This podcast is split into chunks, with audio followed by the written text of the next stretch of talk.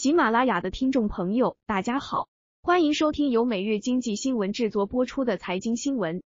新式茶饮茶颜悦色有多火？排队超过八小时，外卖代购费三百元，门店结单限购。深圳新开业当天，黄牛炒到五百元一杯，超五点四万元排队，甚至还有人千里迢迢坐高铁去一趟长沙，就只是为了喝一杯茶颜悦色。其火爆程度可以从这些数字和现象中窥见一斑。在我国新式茶饮市场突破一千亿元的今天，奈雪的茶、喜茶等门店数量一路飙升，而茶颜悦色的扩张步伐显得慢了不少。既然市面上供不应求，就有人想着填补供需缺口，这其中就不乏抄袭的手段。茶颜悦色此前就惨遭茶颜观色抄袭，并还被反咬侵权。四月二十六日，最新判决来了，茶颜悦色赢了茶颜观色，获赔一百七十万元，相关话题还直接冲上了热搜榜。在茶饮界有一种说法，从山寨品牌门店的数量就能判断这个茶饮品牌的火爆程度。没想到山寨却抢先一步将正主告了。二零一九年，广州洛奇公司及茶颜观色曾以湖南茶悦公司商标侵权为由向法院提诉，请求法院判令茶颜悦色商标注册人湖南茶悦餐饮管理公司赔偿二十一万元，并在公开平台发表之前声明，消除不利影响。二零二零年四月八日，湖南长沙市岳麓区法院作出一审判决，驳回了洛奇公司的诉讼请求。值得一提的是，在茶颜悦色遭遇侵权后，最开始二零一七年时，也只能在茶颜悦色小票上自嘲式写道：“等我们有钱了就去告他们。”二零一九年改成：“我们现在已经赚了一点钱，开始告他们了。”二零二零年八月，茶颜悦色湖南茶悦公司也以不正当竞争为由。将与茶颜观色相关的广州洛奇公司、广州凯俊生品公司和长沙天心区刘琼饮品店诉至法院。如今两茶之战终于有了结果。四月二十六日，据长沙市天心区人民法院官方公众号消息，茶颜悦色起诉茶颜观色不正当竞争侵权一案胜诉，获赔经济损失及合理维权费用累计一百七十万元。茶颜悦色认为自己是具有全国影响力的奶茶店，非常火爆。受到全国知名媒体甚至国际媒体报道，具有极高影响力。消费者看到装潢及整体营业形象，自然而然会联系到茶颜悦色茶饮。而自二零一七年以来，广州洛奇餐饮有限公司（以下简称洛奇公司）、广州凯俊生品餐饮管理有限公司（以下简称凯俊生品公司）共同在其公司官网、微信公众号上使用与茶颜悦色装潢相同或者近似的标志设计进行广告宣传。还积极对外进行加盟业务的宣传与推广，进行引人误解的虚假宣传。经法院审理后认为，洛奇公司宣传照片无论是从构图、场景、环境等各方面均一致，仅仅店招上的仕女图进行了改变，以及将茶颜悦色变更为茶颜观色，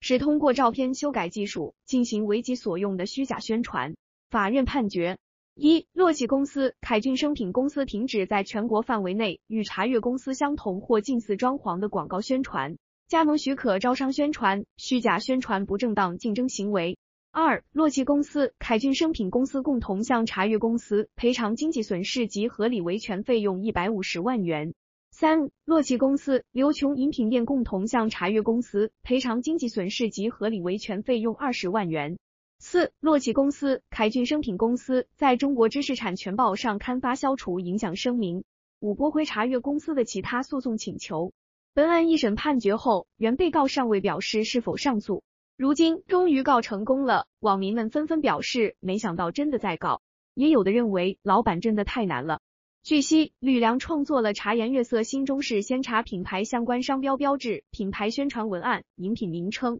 门店装潢等作品。从二零一三年十二月二十八日，在长沙开设第一家茶颜悦色新中式鲜茶门店，推广中国风茶颜悦色茶饮料品牌。其独特的饮品制作、装潢设计、饮品命名、宣传文案、特色促销等，吸引了大量消费者的关注与喜爱。经过多年持续大量使用，如今中国风茶颜悦色茶饮料成为外地游客来长沙必打卡的招牌美食之一。原告茶颜悦色茶饮独特的饮品制作。装潢设计、饮品命名、宣传文案、特色促销，经长期统一大量使用与宣传，已在相关消费者群体中有一定影响，使相关公众将其装潢整体营业形象与原告经营的茶颜悦色茶饮联系起来，属于有一定影响的装潢。二零一七年以来，洛奇公司已与凯俊生品公司共同在其公司官网、微信公众号上使用与原告装潢相同或者近似的标志设计，如模仿原告饮品菜单、饮品名称、